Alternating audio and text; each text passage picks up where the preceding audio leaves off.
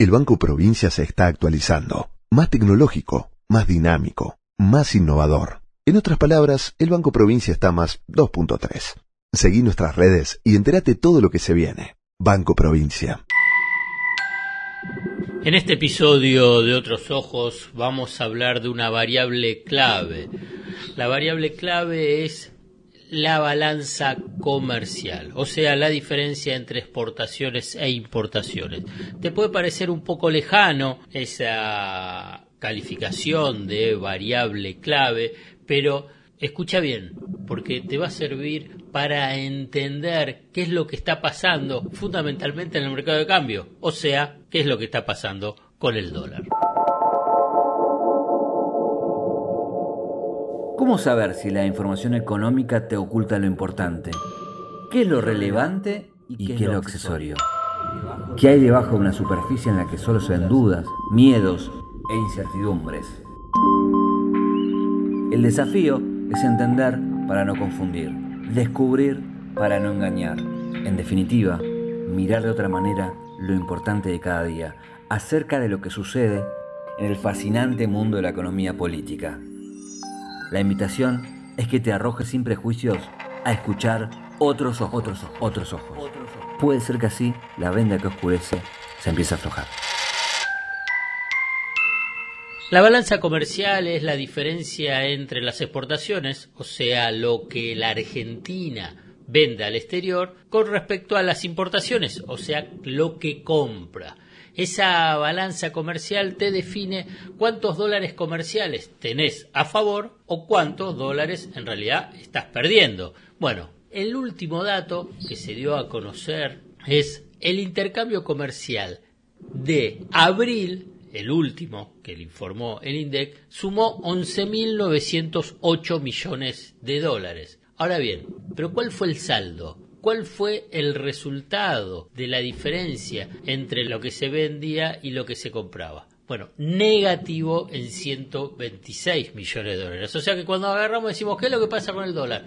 Bueno, tenemos menos dólares comerciales, ni que hablar de los financieros, para precisamente abastecer al mercado, fundamentalmente para la compra de importaciones o qué es lo que pasa para el pago de servicios, del turismo, y entonces ahí es una parte, no toda, para tratar de entender qué es lo que pasa con las tensiones en el mercado de cambio.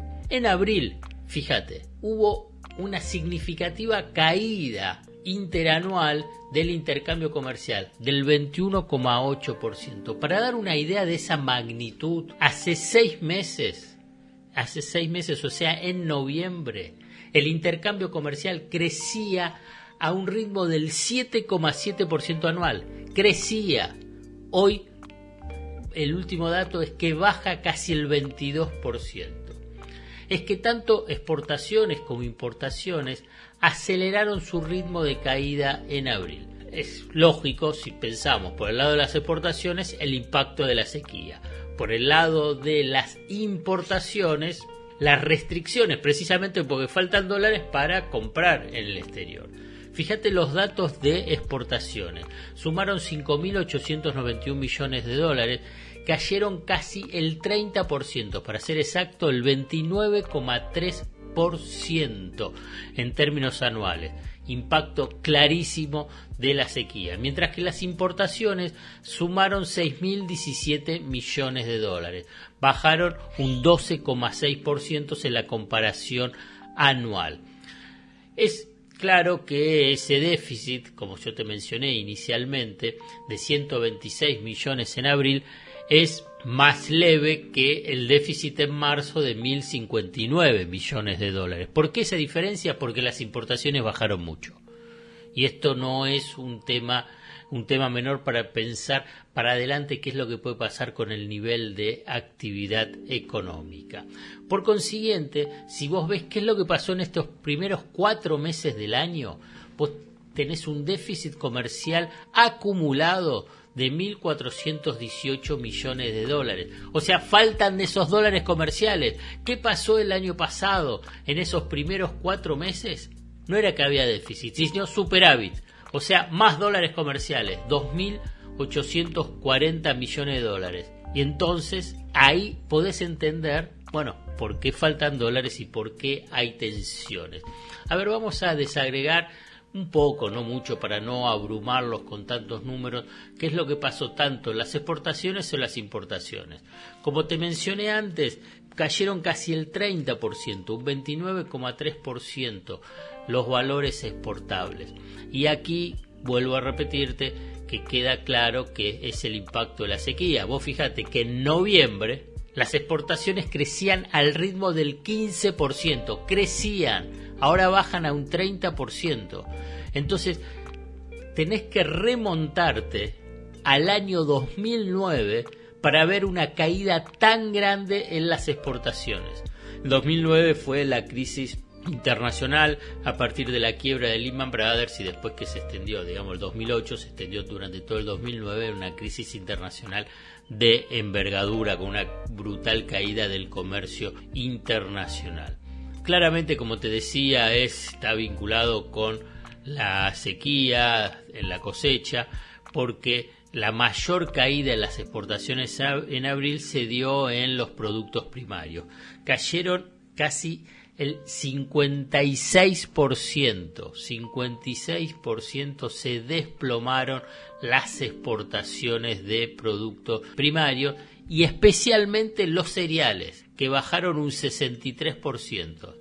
Es impactante para la economía argentina estos datos, para tratar de entender un poco, digamos, las tensiones que se están viviendo, porque no es solamente una cuestión eh, política que lo es, no es solamente una cuestión de un impacto por lo que pasa a nivel internacional y con la, suba de la tasa de interés, sino que la sequía ha sido un golpe fenomenal y sigue siendo un golpe fenomenal para la economía argentina. ¿Por qué? Porque exportas menos, tenés mayores tensiones cambiarias, exportar menos, tenés menores cobros de los derechos de exportación, en las famosas retenciones, por consiguiente tenés menores ingresos al fisco y por consiguiente se generan mayores tensiones eh, fiscales.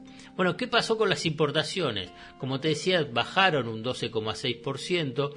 Eh, esto tiene que ver por caída en los precios internacionales de lo que Argentina compra en el exterior, pero también porque se compró menos, se compró menos de productos del exterior. Y esto tiene que ver con el control, con las restricciones a las importaciones por parte del gobierno, precisamente ¿por qué? Porque no hay dólares, entonces hay que administrar los dólares escasos para importaciones esenciales para mantener la actividad económica. Hay un aspecto que me parece interesante para ir cerrando, es ver las perspectivas y cómo eh, ha cambiado a partir de una variable importante que es, que es lo que pasó con la balanza comercial energética. Este deterioro del saldo comercial que yo te mencioné de en lo que va del año y las perspectivas para el resto del año no va a ser mayor gracias al notable achicamiento del déficit en la balanza comercial energética,